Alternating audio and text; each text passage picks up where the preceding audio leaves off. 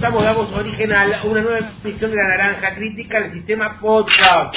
Y ahora vamos a comentar con dos de las novedades que tenemos. Una novedad nacional que es la llamada, la corazonada, la llamada, la corazonada. Y después también tenemos historias de que de fantasmas. Wow. Son las dos películas que vamos a debatir. Lo voy a dejar ahora haciendo y moderando el debate de Alejandro Ramírez mientras esperamos también a una de nuestras columnistas que es Natacha. Quien empieza lo va a moderar Ale. Yo lo modelo, Sí. modelo. Bueno, eh, ¿quién quiere empezar? ¿Con qué película vamos a empezar esta vez?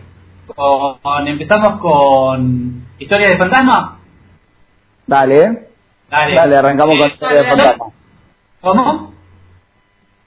Dale con historia de fantasma. Dale, ¿querés contarnos un poquito de qué se trata? Yo la cuento, dale. Es una colección de cuatro cortometrajes de origen indio.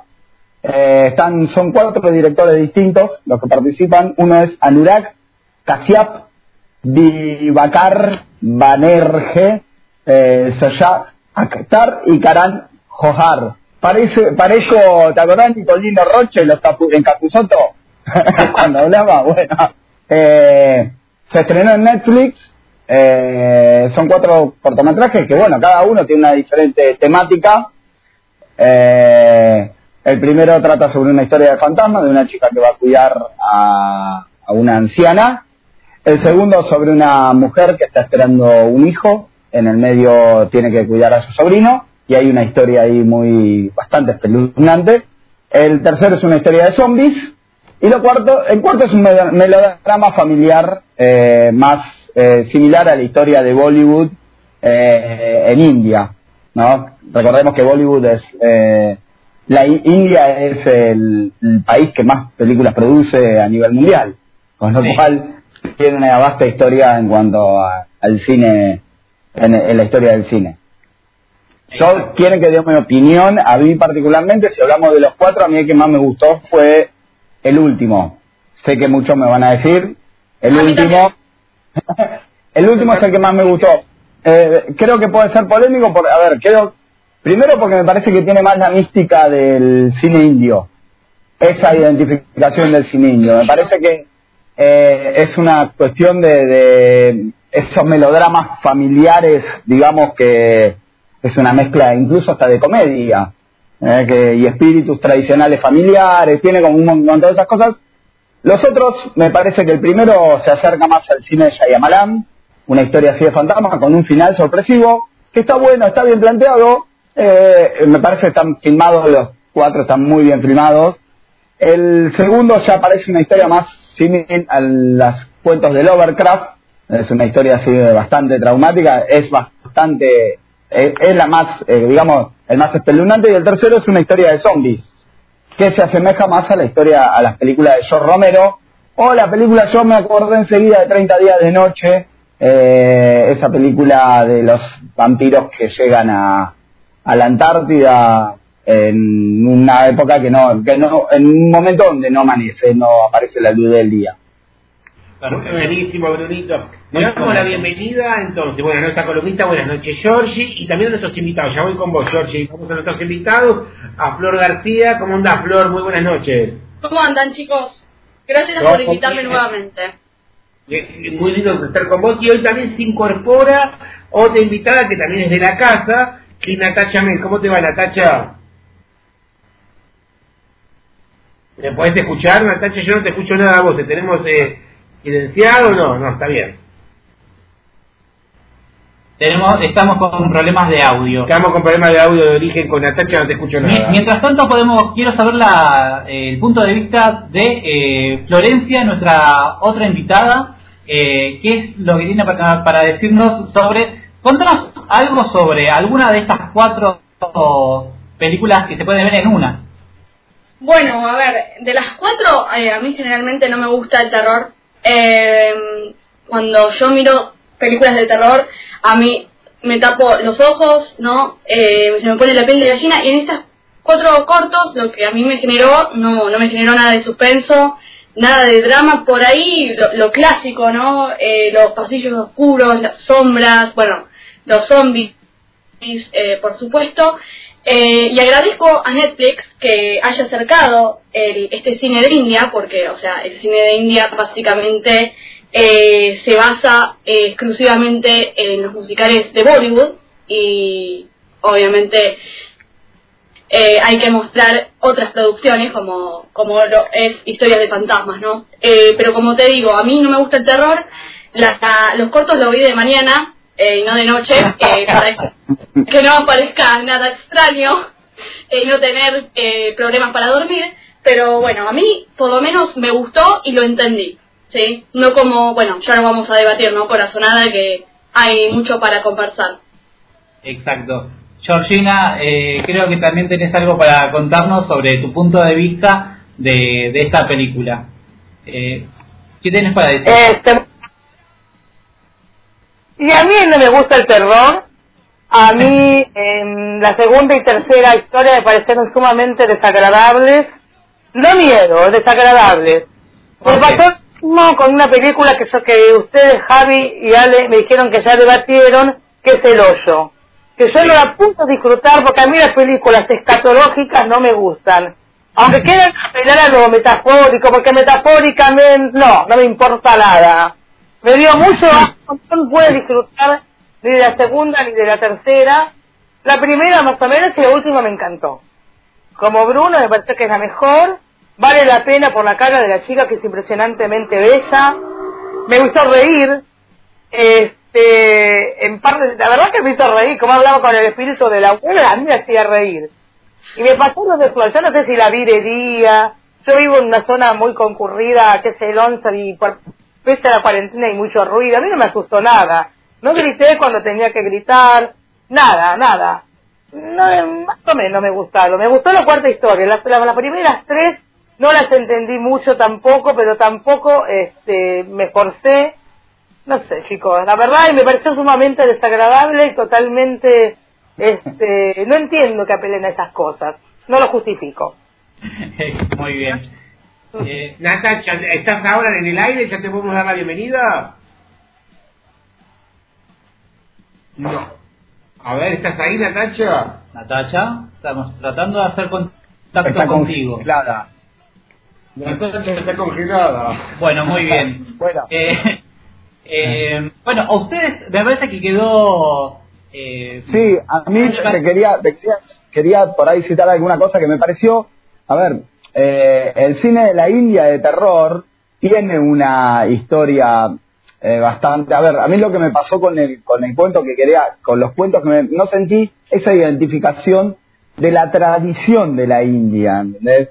Si vos miramos, eh, yo en la semana de Chiches, el año pasado, eh, dieron una película que me parece también de la India que se llama Tumbad. Tumbado, una película que había ganado, me creo que ganó el premio Mejor Efectos Especiales o Mejor Fotografía en el Festival de Sitges. Me pareció que, primero, eh, habla, tiene como esa cuestión de las raíces locales, ¿entendés? De tocar el tema de, lo- de la, de la religión, eh, de tocar el tema del colonialismo británico, todas esas cosas lo meten en una historia de terror y lo hacen más interesante. Y por eso yo te digo que si- sigo insistiendo que la 4 tiene esa mística del cine indio. Eh, en cambio, las otras tres se acerca más a la exportación. Que también, si vamos a enganchar, es un error que tiene la corazonada. ¿Entendés? Que no tiene identidad local. si querés, eh, te- que te doy pie como para empezar a hablar de la corazonada. Puede ser, puede ser. Igual me parece que la más la que tiene más cultura entre todas estas eh, puede ser la primera, la que tiene que ver con la anciana y la chica esta que va a cuidarla, eh, donde quizás el tema de la cultura de vestimentas y la y la cultura de del ambiente quizás sí me parece que es más local eh, de la India. Eh, no sé si tan así el tema del terror que, que tratan de, de ver en esta. Recordemos que eh, son cuatro películas y ninguna de las cuatro tiene que ver una con la otra. Son cuatro películas independientes y todas separadas y cada una con su propia historia y su propia clase de terror. Eh, la primera tiene que ver con eh, el tema de espíritus, eh, quizás eh, a lo que le pueden llamar como espíritus en eh, no sé cómo se le llama espíritus que no que no pasan al otro lado Normal, sí. claro eh, donde va una chica a cuidar una anciana eh, que hace unos días tendría que haber llegado su hijo y esta chica que cuida ancianos eh, eh, tiene que, bueno, pasa cosas extrañas por la noche y la verdad que es un poco perturbador si lo ves de, de noche más que nada. Eh, me parece que te lleva más al, a lo que sería el cine oriental, ¿no? Al cine como japonés de terror. Me recordó mucho a, a esa clase de cine. El grito. y- es, es para mí es quizás la, la película que la- la- para mí la mejor. A ustedes les gustó más la última pero bueno para mí es la primera la, la mejor. Pero bueno es según puntos de vista. La tacha podemos escucharte eh, esta vez seguimos con problemas de micrófono con Natacha Mel así que Y no, ni- no, la semana próxima, Nati, no te hagas drama, que ya tengo, conseguimos un micrófono ahí, Nati, ella me escucha. Escuchar no se escucha. Hacerme con la mano, bueno, chicos, no. Pero bueno, escuchar no se escucha, Nati. Eh, a mí que me parecieron, Sí. a- la primera me tuvo que explicar algo igual que a mí que a Georgina nos gustaba, me dijo, terminó, no entendiste un carajo, me dijo, para que te explico, los gozó encima. Me pegó un descanso, Georgina, que no te cuento. Y me daba cátedra, me daba cátedra y se puso, en el- en el- se puso ahí como con el pizarrón a darme cátedra. Eso me daba la vena así, te cuento una incidencia de marido y marido. Pero bueno, eh, igualmente me gustaron porque me parecen eh, historias que no las vas a ver en películas en otro estilo, eh, de terror, ¿no es cierto? No las vi en ningún otro lugar. ¿Pudiste entrar, Natacha? ¿Escuchás algo? Todavía no se puso en Todavía no se puso el micrófono, está en eso, está en eso. Pero bueno, la rescato como que no llegan muchas películas de la India, me parece importante. Me parece que ahí entró Natacha, ¿no? ¿Tú puedes, Natacha? No puedo creerlo. Hay problemas técnicos que no podemos hacer contacto con Natacha Mel. Pero en algún momento vamos a poder. Eh, historias de fantasmas son, Natacha. son- eh, acá hay problemas paranormales, me parece que no dejan que hagamos contacto con nuestra compañera Natacha Mel. Gran historiadora. Eh, bueno, ¿algún comentario más que les haya quedado debajo de la manga sobre esta película que la verdad que tiene mucho para hablar? Antes que cortemos con ella. Chicas, Florencia, Georgina, Bruno, No, no, a mí me, a ver, en general me parece una buena película. eh, tiene los clichés de, de otras películas de terror, tiene como un montón de, de otras. Eh, puedo rescatar, por eso rescato la última, que me parece la mejor de todas, porque tiene ese espíritu de la, historia del cine indio, y me gustó por ese lado. Pero sí, está, está bien la película, eh, es una película, aparte está filmada muy bien, tiene muy buenos planos, hay un momento, ahí, ahí tiene dos o tres cambios, te voy a hablar desde lo técnico, hay dos cambios que tiene, eh, hay un, un cambio del tono de los colores que hace en el último capítulo, cuando ella empieza con el dolor de panza, que queda tan bien, queda genial, es un, es un detalle sencillo, que le cambia el, el tono el, eh, a los colores, y nada, que te pone la película hasta más oscura. Y en el primero tiene un manejo de, de cámara, el principio cuando te muestra el fantasma, cuando te muestra, cuando está la aparición de la mujer muerta, que te viene para atrás la cámara, que está muy bien hecho. Tiene esas cosas que el cine indio tiene, suele filmar muy bien las películas. Esas son las cosas que me gustó rescatar de la película. Exacto, la verdad. Eh, No, había una una que... Sí. Decime, yo. es la, valen- es la valentía de la chica del, del último episodio, ¿no? Me, me gustó mucho el personaje de la chica. Mucho, de, de la valentía de enfrentar todo sola con un marido y... Bueno. Este, sí, terrible. ¿Cómo, cómo enfrenta todo sola? Me encantó. Me pareció un monstruo el nene de la segunda. Un monstruito. Era para... Esta bronca, era un monstruo. O sea, el nene es el culpable de todo. Por eso tendremos que debatirlo fuera, quizás, en otro momento. Odiamos al nene. Me parece que eso quizás eh, estamos eh, todos con la misma opinión. Todos odiamos al El- nene. Sí. El nene endemoniado. Exactamente. La gente quizás que todavía no la haya visto la película, eh, que está en Netflix, eh, recordemos Historia de Fantasma, eh, vayan a verla porque es tiene, tiene su crítica, no digamos que es la mejor película de todas, ni, ni me- mucho menos, pero tiene muchas cositas para sacarla de esta película que es un cine eh, indio. Es algo Eh, distinto. La verdad que sí, es algo distinto para ver, así que buena tu aporte Vale, eh, Natacha, ¿pudiste entrar? No, No. sí. No, seguimos con problemas técnicos. Sí, seguimos yo, al yo lo que diría, sí, con lo siguiente, que eh, ¿qué están viendo ustedes ahora en cuarentena? Ah, ¿qué estamos Así viendo? hacemos después creo que vamos después con la última peli. Dale. Eh, bueno, empiezo yo. Dale. Estamos viendo muchas cosas últimamente porque estamos probando qué es lo que nos gusta más como pareja, pero bueno, eh, tengo para recomendarte... Y lo esta- vamos siempre. y nos vamos siempre.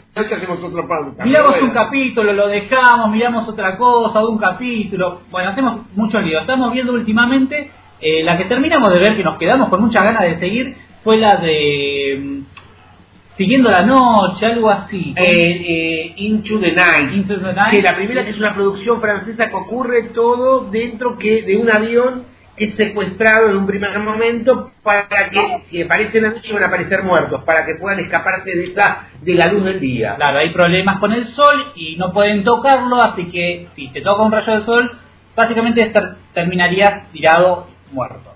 Eh, pero bueno, te traigo qué es lo mejor para esta semana de series. Te digo, El Presidente, temporada número uno. Eh, Hola.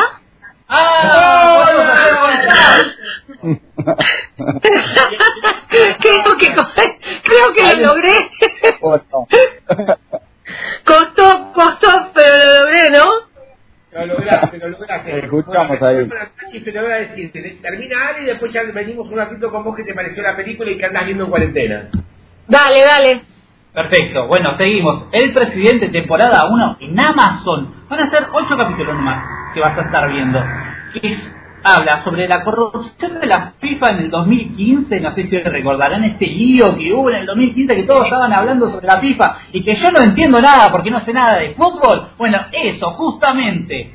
Eh, ¿De qué se trata? Eh, se va a tratar sobre la historia de Sergio Jaboué, no sé si lo estaré pronunciando bien, eh, que sería básicamente su historia, eh, alrededor de, lo que él tenía básicamente un pequeño equipo y bueno, y hablarán sobre el punto de vista de él y la corrupción de 150 millones eh, que hubo en sobornos en la FIFA. Que se viene con una bomba, los trailers por lo menos lo que pudimos ver, lo poco que se pudo ver, viene que va a ser espectacular. Pero ahora sí, venimos con Natacha, que estuvimos tratando de hacer contacto con ella y no pudimos. ¿Qué te pareció? Y bueno, fueron los fantasmas, los fantasmas. ¿Cómo, cómo, anduvieron, cómo están estos muchachos con vos, eh, mamita? Para dar el quinto corte lo hicimos con Natacha, hoy en vivo y en directo, acá por la crítica. ¿Qué tal qué te pareció? Contanos un poquitito. Bueno, cuento como a las chicas que, que hablaron antes que no me gustan las películas de fantasmas. Igual me animé y la vi de noche. Miren qué Ah, valentía. Qué valentía. Igualmente no me pareció de las películas eh, más que, que te dan más miedo, digamos. No era, porque no era una película de miedo psicológico. Es una película con, yo diría más bien fantástica, ¿no? Hay, hay monstruos eh, que la mm, habilitan con el terror, pero eh, no es tanto algo que, que uno lo sienta en carne propia, ¿no? Entonces, por ahí es más fácil eh, verla y no tener miedo después. Pero, des- pero, por ejemplo, ¿cuál es la que más me gustó a mí? La última. La historia de la chica, de la abuela. la última. No, no. Esa me parece que es la más lograda de todas. Eh, la primera me gustó también, hay mucho suspenso y hay una un dato que no está aclarado y que uno va teniendo miedo y siempre piensa que va a aparecer algo, ¿no? Hasta último momento. Esa está bien también. La de la segunda y la tercera más o menos, son mucho más complejas, la segunda es muy compleja, eh, odié también al niño, pero bueno, sí, eh, es la muestra de los celos, ¿no? Esa cuestión de los celos, entonces me parece que no está tan lejos. El otro problema es la, la, la transformación, eso ya pasa por otro nivel, es como que trató de contar dos cosas al mismo tiempo. ¿no? Por un lado los celos y por otro lado la transformación. Entonces me parece que hay una gran diferencia. Eh, y hay un problema de guion en esa. Lo mismo que la de los monstruos, que venía muy bien hasta el final, ¿no? Eh, eh, de las dos más redonditas son la primera y la última. Igual Bueno, más o menos, ¿no? Netflix espectacular, que Netflix haya atrevido y haya subido material diferente de India también eh, a la plataforma. Chicos, vamos a la segunda porque nos va a quedar tiempo. Después le vamos dando cuenta que van viendo cada uno, pero si no nos llegamos. Para hacer la corazonada. ¿Quién empieza? ¿Quién quiere contar de qué se trata? ¿Querés, querés Flor? ¿Querés George? ¿Quién la quiere contar? ¿Vos, Flor? Bueno, es una película para, para debatir, ¿no? Es Ah, una película para debatir. Bueno, Corazonada, Corazonada se trata de un thriller, ¿no? Que genera suspenso. Eh, eh, eh, se trata de una... eh, del personaje de Luciano Lopilato que eh, va a intentar, junto a Jo- Joaquín Purriel, investigar quién mató a una joven de 20 años, quién es el asesino o la asesina, y entre medio de ese caso hay otro eh, eh, que, bueno, se va de- desarrollando eh, eh, a medida que pasa la trama. Perfecto. Perfecto, una capacidad de síntesis maravillosa. Bueno, vamos a rescatar, no vamos a ser tan malos. Los puntos altos de la película la mandé. Ah, ¿Me mandaste? ¿Me mandaste a mí? Sí. Eh, la, la película me parece a mí que le sobra media hora. Toda la primera parte yo creo que no está desarrollada o no tiene que ver con lo que va a venir después. Recién cuando termina a ver uno empieza a darse cuenta realmente de qué trata la película, ¿no? y me parece que no está del todo bien contada. No sé No. qué opinan ustedes. No, no, para nada. O sea, de- hay tantos giros y contragiros en, en, en la película que, que te marea demasiado. Sí, aparte es absurda hasta por momentos. Tiene, tiene como, eh, a ver, tiene escenas que son, eh, primero para mí de destacar que hay una cuestión lo actoral. Me parece que hay, los guiones están como muy robotizados, lo que dicen, ¿entendés? Muy los forzado. diálogos, muy forzado, ¿entendés? Es como, vos decís esto, tú, eh, yo dice el otro, y hasta para mí la principal falla que es desde un principio, que me parece que también la tiene, que no tiene una conexión con algo nacional. Me parece que ese es el problema de Netflix. Quiere hacer producciones que, que vayan para, para otro lado, que se consuman a otro lado. Entonces pierde ese, esa identidad nacional. ¿entendés? Porque vos si ves otros thrillers, qué sé yo, yo miro, mirás El secreto de sus ojos, tiene una cuestión que toca la dictadura militar. Vos mirás, yo, a ver, mirás El jardín de bronce, eh, que es otro thriller más o menos dentro de que es, es en formato serie, tenés eh, la trata de personas, temas que atraviesan a la Argentina. Este que es un crimen, ¿entendés? Está bien. Quieren hacer como algo, me parece, meterse como la historia, como los thrillers español, y queda en la nada. Después tiene cosas ridículas para mí. Nada, intenta, meterse en el sentimentalismo, ¿entendés? De las madres y terminan dando un mensaje bastante pedorro, me parece, te lo digo así. El mensaje que da al final termina cubriendo a la mujer que mata al hijo, al pibe que estuvo cumpliendo una condena y la termina cubriendo. ¿Entendés? Como justificando el acto. No cuentes el Y- final, Bruno. no, pero con- acá spoileamos todo. Es ridículo. No se puede. Es ridículo. Eh, esto- esas cosas. eh, Y después eh, te deja como algunas historias, por ejemplo, te quiere meter en la cuestión de la madre que le mataron al hijo y que manda al otro hijo a vengar al hijo. Te da cuenta de decir, uy, bueno, se va a poner sentimental. Y ese lado de la madre, y a esa madre después no la no aparece nunca más. Y encima le matan al otro hijo. Con lo cual, Ah, ¿En claro. Aparte de la escena del cementerio donde lo están enterrando al otro, está tan mal hecha, tan mal actuada que parece una parodia. Llorando a los gritos. Digo, es un chiste, ¿no? No pueden tener una, una escena en serio. No sé qué quisieron hacer, qué quisieron lograr. Para mí hay un problema grave de dirección. Porque Sí, este, esos dos, todos los actores, Rafael Ferro que siempre hace lo mismo, aparte, todos los actores son muy, robotizado. Es que haya personas ellas, como Luciana Pilato y Joaquín Furrier, que lo más lindo que tiene la película es la cara de ellos dos, y no pase nada, que no, puede ser que no haya una atracción. No puede ser que el director haya dejado a criterio de cada uno si se encamaron o no se encamaron. ¿Por qué esa estupidez estúpida? ¿Me entendés? ¿Por qué? No lo entiendo. ¿Por qué no, como no hay química?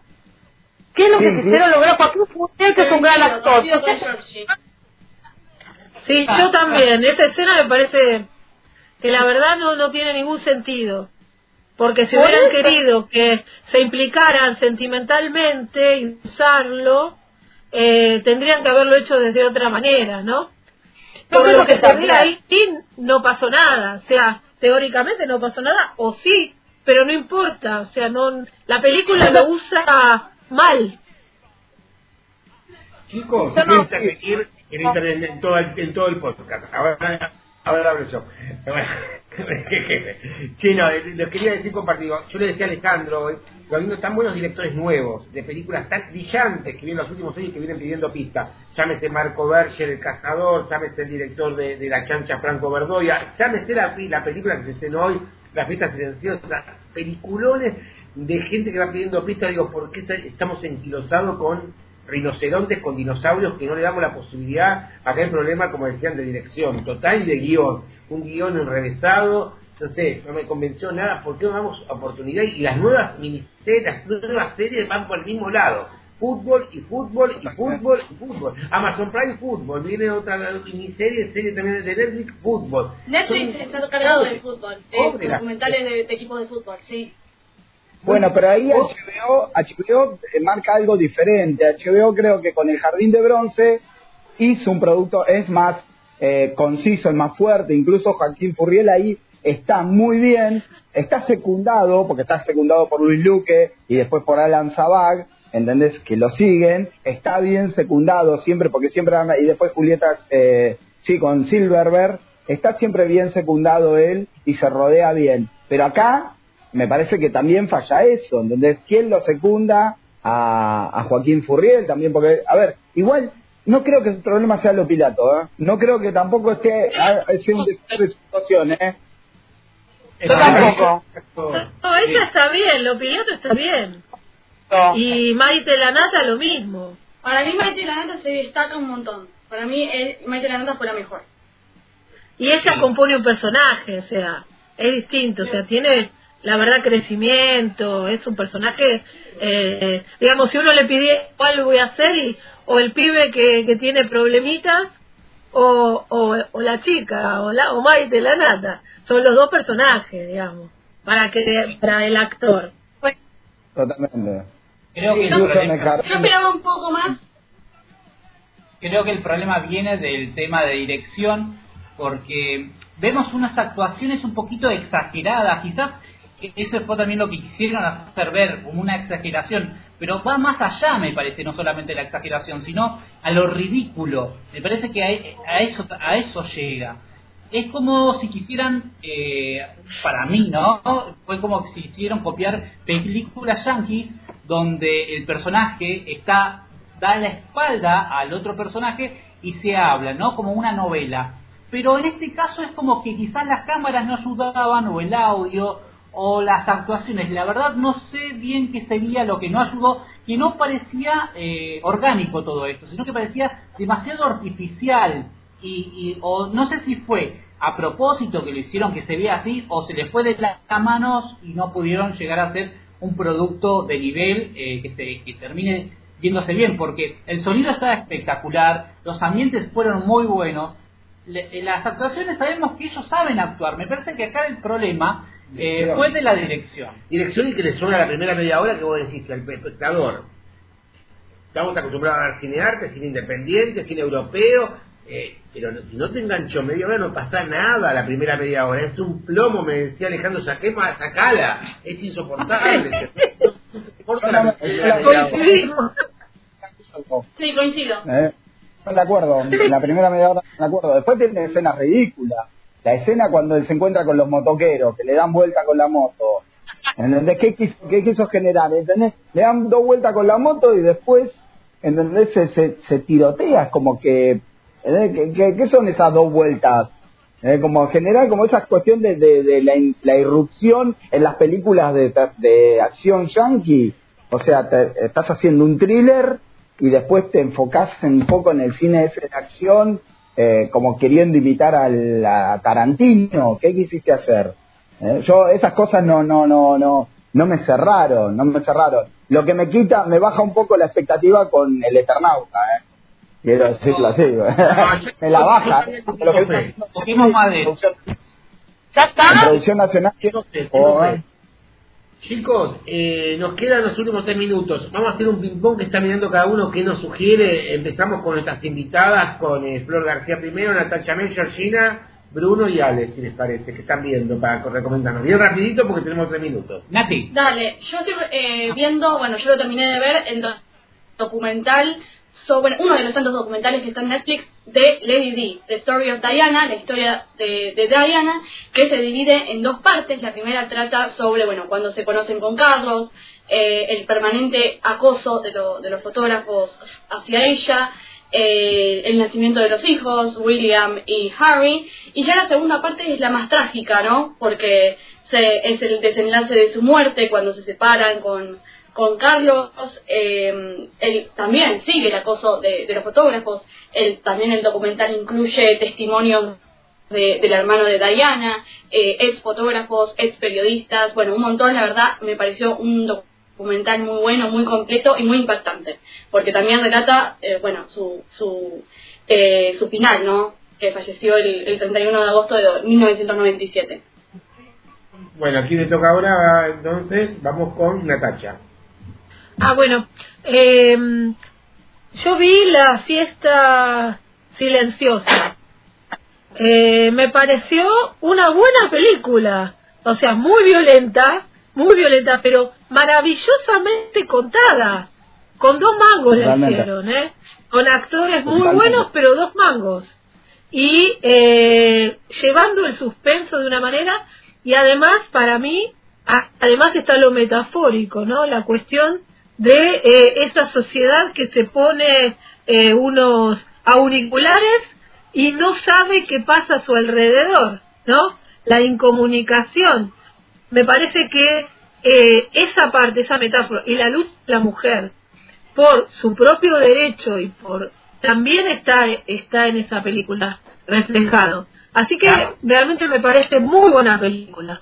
Da para debate la semana que viene la fiesta silenciosa porque también tienen para hacer un montón de miradas y subtextos. ¿eh? Con Muchísimo, muchísimo. George. Lee mi crítica.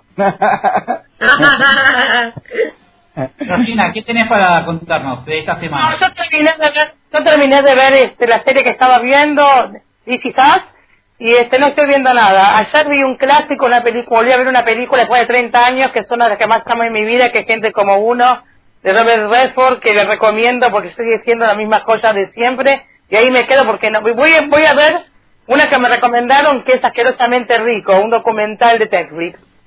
Pero no puedo decir no, no sé bien. Ah, es la de Jeffrey, es la de Jeffrey Epstein. Sí. Epstein.